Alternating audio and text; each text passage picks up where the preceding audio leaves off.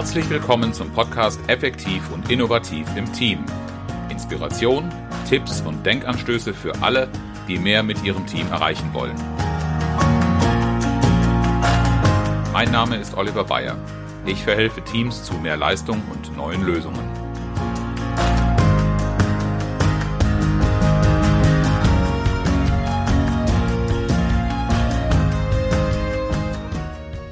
Herzlich willkommen zur Folge Nummer 36 des Podcasts mit dem schönen Titel Warum machen die nicht? Ich habe bewusst einen etwas emotionaleren Titel gewählt, weil mir diese Haltung in den letzten Monaten des Öfteren begegnet ist und ja, sie beschreibt eine berechtigte Erwartung oder Enttäuschung. Bei den Personen, die sich so geäußert haben, habe ich aber festgestellt, dass sie überhaupt nicht ihren eigenen Anteil am Zustandekommen dieses, dieser Situation oder dieser Enttäuschung gesehen haben. Die Rede ist von Situationen, die kommuniziert wurden und ja, Prisen, Probleme, die es in der Abteilung, in der Organisation gab und auf die offensichtlich nicht richtig oder nicht angemessen reagiert wurde. Folglich bleiben die Krisen bestehen, verschärfen sich noch, die Probleme kommen nicht aus der Welt. Schauen wir doch mal an den Anfang des Ganzen und Fragen uns mal, wozu kommunizieren Sie eigentlich? Ganz gleich welche Art von Kommunikation, natürlich besonders in Richtung Mitarbeiter, aber auch im Alltag, in der Familie, im Freundeskreis, selbst wenn Sie mit sich selbst reden. Was ist der Zweck der Kommunikation? Dazu hat mir mal ein guter Trainer gesagt, jede Kommunikation wird eigentlich nur gemacht, um ein Feedback zu erzeugen oder etwas weniger fachlich eine Rückmeldung, eine Reaktion auf diese Kommunikation.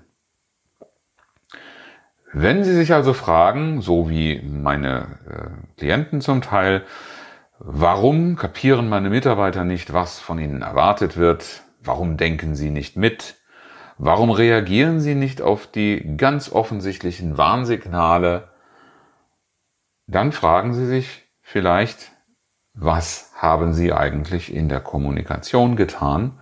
Und vielleicht werden Sie feststellen, dass Sie einen dieser fünf typischen Fehler in der Information von Mitarbeitern ebenfalls begehen. Der Fehler Nummer eins. Sie sprechen zu einem Mitarbeiter, leiten das Ganze nur ein mit der Feststellung, mit der plumpen Feststellung, wir müssen reden. Fragen Sie sich selbst mal, wenn Sie so angesprochen werden, Sie hören, wir müssen reden, welche Erwartungen Sie an ein solches Gespräch haben, wenn Sie so eingeladen werden oder wenn das von Ihrem Gesprächspartner so angefangen wird. Meine Erfahrung sagt mir, da steht wohl ein kritischer Anlass dahinter. Ähm, das wird kein angenehmes Gespräch. Und was ist dann die natürliche Reaktion? Ich gehe erstmal in die Defensive anstatt offen in das Gespräch reinzugehen und vielleicht eine konstruktive Haltung beizubehalten. Und das gilt ganz besonders, wenn ich erlebt habe, dass in meiner Arbeitsumgebung, in meiner Abteilung, meinem Team, vielleicht im ganzen Unternehmen keine konstruktive Feedback-Kultur vorhanden ist.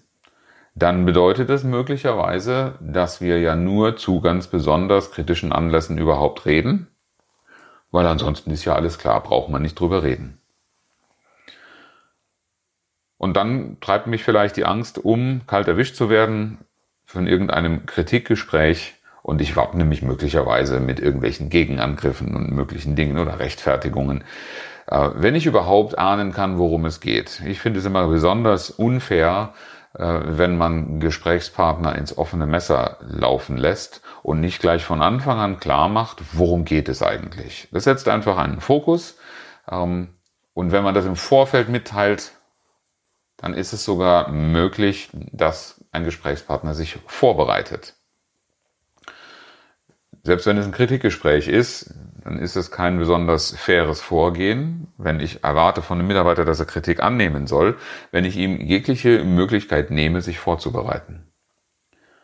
Am Ende des Tages gibt es aber auch genügend positive Anlässe, über irgendetwas zu reden. Vielleicht haben Sie ja zusätzliche Leistungen, einen Bonus, ein gutes Ergebnis, Ressourcen, neue Aufträge, was auch immer an äh, Informationen weitergegeben werden könnten. Es kann ja sehr, sehr positive Hintergründe haben. Und die Möglichkeit, dass das freudig aufgenommen wird, äh, wird leichtfertig verspielt, wenn die Menschen erst einmal mit einer zurückhaltenden äh, Haltung in so ein Gespräch reinkommen. Dann wird gar nicht gleich positiv aufgenommen. Man wartet vielleicht sogar auf den Haken, der dann noch kommt. Und warum diese, äh, diese, diese Stimmung im Vorfeld zulassen, wenn es doch freudige Anlässe gibt? Was kann ich jetzt tun, um nicht in diesen Fehler zu verfallen? Ähm, ist schlicht und einfach den Anlass dazu. Warum müssen wir reden? Ja? Warum spreche ich jetzt zu euch, zu Ihnen das kann im Einzelgespräch ebenso wie für eine Betriebsversammlung oder eine kleine Abteilungsversammlung sein. Geben Sie einen Grund mit, geben Sie eine Motivation mit und Sie haben viel bessere Chancen darauf, dass man offen und interessiert zuhört. Der zweite Fehler, der gemacht wird, ist im Grunde die Fortsetzung des ersten. Äh, nicht nur keinen Anlass zu nennen, sondern auch keine Orientierung zu geben, wie das, was ich an Informationen streuen möchte, was ich bekannt geben möchte, in einen gegebenen Zusammenhang, in eine Situation einzuordnen ist. Ich erlebe so oft, weil wir so wenig Zeit haben, weil wir schnell fertig sein müssen, weil wir effizient sein müssen, dass Menschen mit der Tür ins Haus fallen, anstatt ihr Gegenüber gut abzuholen. Jetzt ist das eine leere Phrase. Was heißt gut abzuholen? Das heißt wirklich genau diese Orientierung zu geben und nicht den Gesprächspartner im Dunkeln zu lassen. Denn wie soll der die Informationen verarbeiten, die ich ihm gebe, wenn er sie nicht in einen Zusammenhang einordnen kann, in den sie gehören? Das äh, könnte zum Beispiel eine Entscheidung sein, dass ein Urlaub nicht genehmigt worden ist. Das ist erstmal keine schöne Sache, jemandem das schnell um die Ohren zu hauen, sorgt bestimmt nicht dafür, dass da Verständnis ist und dass man da in einer Weise mit umgeht, Einsicht zeigt und vielleicht auch ja, den Grund gut bedient, der dazu geführt hat. Oder ein Praxisfall, den wir erst dieser Tage in einem Seminar hatten, die Entscheidung, dass ein Mitarbeiter einer anderen Schicht zugeordnet werden musste. Ja, da ist ja damit zu rechnen, dass er fragt, warum ich und wieso überhaupt, wozu soll das gut sein? Dieses Warum und wie kommt es dazu, wegzulassen, spart vielleicht Zeit, erzeugt aber mit hoher Wahrscheinlichkeit einen Widerstand, den man deutlich senken kann, wenn vorweg eine Entwicklung, eine Situation dargestellt wird, die die Notwendigkeit zu einer Handlung überhaupt erst erkennen lässt. Noch schärfer finde ich es, weil ich es gerade aktuell bei einem Kunden erlebe, wenn die Unzufriedenheit mit der Leistung aus der Emotionalität schnell passiert, einfach rausgehauen wird. Aber warum überhaupt eine Unzufriedenheit begründet ist und woraus die resultiert, also wie die Situation insgesamt zu beurteilen ist und damit nachvollziehbar zu machen, woher meine Unzufriedenheit mit der Situation kommt, ist besonders schade, denn eigentlich äußere ich meine Unzufriedenheit ja nicht, um schlechte Laune zu verbreiten, sondern um Anlass zu geben, daran zu arbeiten, damit ich irgendwann zufrieden sein kann. Also erwarte ich ja eigentlich dass der andere handelt und nicht, dass er meine Unzufriedenheit anerkennt. Und das wird gerne außer Acht gelassen. Ist eine Sache der, der vernünftigen Vorbereitung, des Reflektierens. Aber die Information, woher meine Unzufriedenheit kommt, dem anderen das nachvollziehen zu lassen und vielleicht auch in Kenntnis über Dinge zu setzen, die man gar nicht kennt, weil jeder von uns einen anderen Beobachtungshorizont hat. Wir sehen ja nicht alle die gleichen Dinge. Und speziell die Führungskräfte, mit denen ich arbeite, lassen allzu gerne außer Acht, dass das, was sie mitbekommen, ja nur dann allgemein bekannt wird, wenn man auch für dessen Verbreitung sorgt. Stattdessen wird davon ausgegangen, dass das ja klar ist, dass man das sieht. Wie kann ich dem abhelfen? Die Empfehlung ist ganz klar, eine Lagebeschreibung, eine Orientierung mitzugeben. Beschreiben Sie die Situation, wie sie sich darstellt aus Ihrer Sicht. Vielleicht fragen Sie auch Ihre Gesprächspartner, wie Sie die Situation wahrnehmen, es wäre durchaus denkbar, äh, dass der eigene Blick gar nicht so umfangreich, äh, umfänglich und vollständig ist, wie wir uns das selber immer denken. Äh, aber geben Sie auch auf jeden Fall mit eine klare Darstellung, was ist das Problem? Der andere sollte verstehen können, warum es nicht so bleiben kann, wie es ist und warum etwas getan werden muss. Und stellen Sie heraus, welches Bedürfnis und welche Konsequenz sich aus der bestehenden Situation ergibt weil daraus lässt sich erkennen, warum die Information, die Sie geben wollen, relevant ist und warum jemand zuhören und den Erwartungen, die Sie haben, folgen sollte. Fehler Nummer drei. Einer meiner Lieblingsfehler, weil er so oft passiert und weil er so fatale Folgen hat. Die Zielgruppe wird ignoriert, sie wird nicht richtig eingeschätzt oder man beschäftigt sich gar nicht erst damit. Die Menschen, zu denen ich rede, zu denen ich spreche, haben gerade auch in Führungssituationen häufig anzutreffen einen anderen Kenntnisstand als ich. Das kann ein Kenntnisstand von der allgemeinen Beobachtung, die wir gerade schon angesprochen haben, sein, aber auch ein Kenntnisstand über Gegebenheiten im Unternehmen. Wenn ich auf einer Führungsebene arbeite, dann habe ich andere Kontakte in andere Bereiche als die Mannschaft, die ich führe. Das ist ganz häufig so. Die haben eher einen sehr äh, in, in die Abteilung gerichteten Blick und gar nicht so sehr nach draußen. Je höher ich in der Führungsverantwortung bin, desto mehr bekomme ich aus anderen Bereichen mit und habe ich auch Überblick. Und diesen Unterschied im Kenntnisstand, der wird ganz häufig nicht berücksichtigt. Aber auch die Art und Weise, wie ich diese Zielgruppe anspreche, das Sprachniveau, das ich benutze, die Fachbegriffe, die ich einsetze, ich fand es immer besonders interessant, wenn ich bei Ingenieurstagungen meines früheren Arbeitgebers dabei war.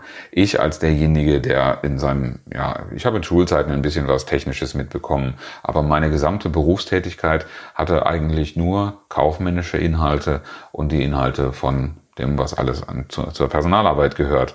Aber ganz sicher keine technischen Details von Brücken, von Staudämmen, von Straßen, von Wasserversorgungssystemen. Und wenn wir auf diesen Tagungen dann Projekte vorgestellt bekamen, das ist immer auf dem Niveau von Ingenieuren gelandet. Ich war von Bildern sehr beeindruckt und auch von der Kenntnis, was man so alles an Fachbegriffen und äh, Einheiten und solchen Dingen kennen konnte. Aber das ist bei mir auch im linken Ohr rein und im rechten wieder rausgekommen, weil das verfängt für mich überhaupt nicht. Ich verstehe ja zum großen Teil gar nicht oder habe nicht verstanden, was mir da präsentiert worden ist. Mein Erfahrungshorizont ist einfach ein anderer. Und achten Sie darauf, dass die Menschen, zu denen Sie sprechen, auch wirklich nachvollziehen können, wie sie sich ausdrücken und was sie darstellen. Sprechen Sie also darüber, warum es interessant für Ihre Zielgruppe sein könnte. Was Sie mit einer hohen Führungsverantwortung für sehr relevant und interessant halten, kann nicht gleich von jedem Mitarbeiter in der Produktion oder in, der Sachbearbeitung nachvollzogen werden weil die Einordnung in das, was ich schon erlebt habe, aus deren Perspektive nicht möglich ist. Aber auch, was interessiert das Gegenüber? Das, was mich begeistert, begeistert nicht automatisch auch meine gesamte Umwelt. Und nur weil Mitarbeiter für mich arbeiten, heißt das nicht, dass deren persönliches Interesse zuzuhören, Dinge zu verstehen, auch gleichermaßen ausgeprägt ist. Was ist der interessante Aspekt an an gesetzlichen Regelungen zum Beispiel. Vielleicht haben Sie es schon mal erlebt, dass ein Personaler, ein Lohn- und Gehaltsabrechner zu Ihnen gekommen ist und Ihnen von irgendwelchen Vorschriften aus dem Steuer- und Sozialversicherungsrecht etwas erzählen wollte. Das werden Sie vermutlich auch mäßig interessant gefunden haben. Aber das, was für Sie daran interessant ist, das ist ja nicht die Regelung, sondern wie sie sich auswirkt. Dass Sie auf einmal auf Abgaben, äh, dass Sie Abgaben auf, auf Bezüge zahlen müssen und damit weniger in der Tasche haben und genauso verhält sich das umgekehrt. Den Gehaltsabrechner interessieren vor allen Dingen die Dinge, die unmittelbar auf, die, die, deren Arbeit einen Einfluss haben. Ja, und wenn das eine Auswirkung darauf hat, wann ich Urlaub nehmen kann, wie meine Arbeitszeit gestaltet ist, was ich jetzt auf einmal lernen muss, das sind Dinge, die interessieren die Mitarbeiter. Die geschäftlichen Zusammenhänge und die Details von Aufträgen nicht jeden gleichermaßen. Und dann auch auszuwählen, welche Informationen und wie viele Details braucht er oder sie. Kann er sie folgen, kann das Gesagte nachvollziehen Und wenn Sie nur nicht nur zu Einzelpersonen, sondern zu Gruppen sprechen, so wie die von mir ähm, zitierte Situation mit der Tagung, ich war ja beileibe nicht der einzige Nicht-Techniker im Raum. Es waren alle Führungskräfte aus allen Bereichen äh, zugegen. Und wenn ich eben eine solche durchmischte Gruppe habe, dann muss ich möglicherweise beiden Arten oder wenn es noch mehrere äh, unterschiedliche äh, Zielgruppen äh, gibt, muss ich für jeden etwas im Portfolio haben. Also Empfehlung, bereiten Sie sich gut vor, um Ihre Zielgruppe zu kennen und gut bedienen zu können. Zu einer solchen Bedienung gehört auch nicht den Fehler Nummer vier zu machen, nämlich zu viel Information zu geben, quasi Nebelkerzen zu zünden, weil die Masse an Details äh, eigentlich verschleiert, worum es im Kern geht und damit auch ein Gefühl von, da wird um den heißen Brei geredet, entstehen kann. Langatmige Ausführungen, weil jemand sein Gewerk sehr gerne mag und weil er glaubt, er muss noch so viele gut gemeinte Details und Informationen mitgeben. Ähm, ich erlebe auch gerade technische Berufe gerne in dieser Versuchung, weil so sehr ich das schätze, wie fasziniert diese Menschen oft von ihren Aufgaben, von ihren Projekten sind, äh, so sehr erlebe ich eben auch, dass sie mich mit der Vielzahl an Details ähm, ja regelrecht langweilen, aber auch überfordern und für mich dann gar nicht mehr erkennbar wird, ähm, was eigentlich das ist, worüber mich die Person informieren will. Und ganz häufig liegt es auch an einer fehlenden Struktur. Das ist jetzt weniger bei den Technikern, die ich kennengelernt habe, der Fall. Die waren oft sehr strukturiert. Aber vielleicht bei Menschen, die viel erlebt haben oder ganz viel Information loswerden wollten und eben keine eigene gute Struktur hatten. Schwierig wird es auch, wenn man Sachverhalte eher erklärt, anstatt erzählt. Denn wenn ich informieren will, ist doch meine Absicht, dass mein Gegenüber diese Information behält. Und die Neurobiologie sagt uns ganz klar, mit Geschichten, die erzählt werden, erzielen wir viel bessere Ergebnisse in der Erinnerung. Ähm, auch hier vielleicht mal ein Beispiel aus der Praxis, das ich leider mehr als einmal erlebt habe, und das kennen Sie vielleicht auch, wenn Sie Ihr Auto in der Werkstatt haben und es soll mal durchgecheckt werden auf irgendeinen Fehler, den Sie mitgeteilt haben, irgendetwas funktioniert nicht, dann möchten Sie doch auch von der Autowerkstatt, von dem Meister oder von dem Kundenberater, der Ihnen dann was dazu sagt, die wesentlichen Punkte und nicht wirklich jedes Detail, was passiert ist, als die Motorhaube geöffnet worden ist und äh, welche Dinge noch so festgestellt worden sind an dem Fahrzeug, die mit dem eigentlichen Problem nichts zu tun haben. Das interessiert in aller Regel erst einmal nicht. Dieses Gespräch möglichst kurz zu haben, wäre die Empfehlung an den Kundenberater, um schnell bei seinem Kunden, ähm, so hätte ich mir das auch gewünscht und so kriege ich auch mit, wenn ich mit Mitarbeitern rede, dass sie genau diese Punkte, auf die es ankommt, oft nicht herausgearbeitet kriegen. Und dann fühlen sie sich am Ende sogar so, als wenn Fragen, die sie mitgebracht haben oder die sie generell interessieren, gar nicht beantwortet worden sind. Und das, obwohl so wahnsinnig viel Information und Detail geliefert worden ist. Was kann man da tun? Das Zauberwort ist im Grunde Vorbereitung eine gute Struktur herauszuarbeiten, erfordert natürlich auch, dass man sich Gedanken darum macht, was sind die wesentlichen Punkte und den Fokus auf diese setzt und dahin lenkt in den eigenen Ausführungen. Das spart in der Darstellung im Gespräch an sich Zeit, erfordert aber etwas mehr Zeit in der Vorbereitung. Und wenn es dann doch mal erforderlich ist, dass umfangreiche Informationen weitergegeben werden müssen, dann sollten Sie unbedingt dafür sorgen, dass am Ende der Ausführung nochmal kurz und prägnant zusammengefasst wird, damit die Dinge am Schluss nochmal prägnant und ganz, ganz prominent herausstechen und im Gedächtnis bleiben können. Ja, und einer der größten Fehler, die gemacht werden können, da neige ich leider auch dazu, das ist am Ende einer Information nicht mitzugeben, was soll damit jetzt gemacht werden? Also nicht zur Handlung aufzufordern. Es werden so sehr oft im Alltag Informationen weitergegeben, in der Annahme, dass das gleichbedeutend mit der Handlung ist, die daraus ja zwangsläufig erfolgen müsste. Ich selbst hatte mal einen äh, Chef, der in Besprechungen mit seinem Führungsstab gerne so Formulierungen benutzt hat, wir sollten mal wieder. Zum Beispiel diese schönen Berichte, an die er sich erinnert hat, wieder einführen oder erstellen. Aber mit dieser Formulierung, wir sollten mal wieder, ist ja überhaupt niemand zur Handlung aufgefordert. Das ist einfach nur eine schöne Idee. Es ist aber nicht angesprochen, wer es macht, wann es gemacht wird, wer vielleicht noch mithelfen soll.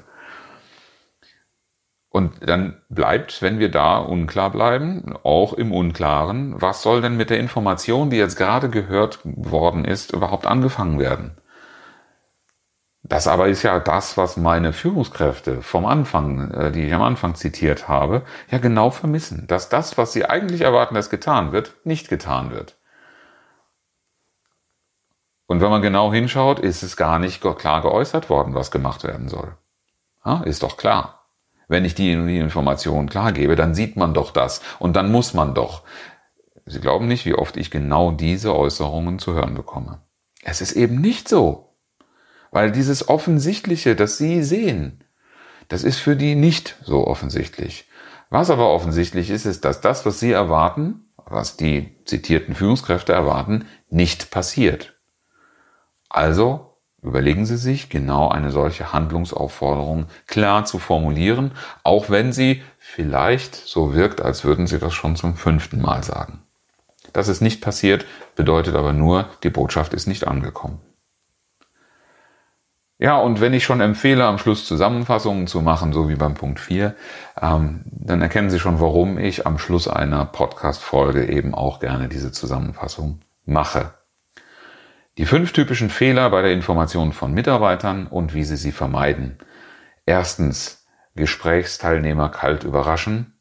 Vermeiden Sie, indem Sie grundsätzlich den Anlass eines Gespräches nennen, am besten sogar im Vorfeld und damit ermöglichen, dass ein Gesprächspartner sich gegebenenfalls sogar vorbereiten kann.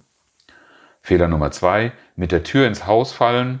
Vermeiden Sie, indem Sie die Situation oder das Problem erläutern. Fehler Nummer drei, nicht auf die Zielgruppe eingehen. Vermeiden Sie, indem Sie auf Niveau, Bedürfnisse und Motivation Ihrer Gesprächspartner, Ihrer Adressaten eingehen bzw. sich darauf vorbereiten. Fehler Nummer vier, zu viel Information geben. Vermeiden Sie, indem Sie für Struktur sorgen und Zusammenfassungen geben. Und Fehler Nummer fünf, Erwartungen im Unklaren lassen vermeiden Sie, indem Sie grundsätzlich eine klare Handlungsaufforderung formulieren. Meine Aufforderung an Sie, beherzigen Sie diese fünf Tipps, selbst wenn Sie nicht alle diese fünf typischen Fehler begehen, überprüfen Sie bei der Information von Mitarbeitern, ob Sie das beachten. Wenn Sie diesen Empfehlungen folgen, verspreche ich Ihnen, Sie werden sehr viel mehr Aktion und Reaktion beobachten können, die ihrer Information an die Mitarbeiter folgt. Am Schluss wieder das inspirierende Zitat, schön im Themenzusammenhang auch diesmal von Blaise Pascal aus dem 17. Jahrhundert, der damals formulierte, ich schreibe dir einen langen Brief, weil ich keine Zeit habe, einen kurzen zu schreiben.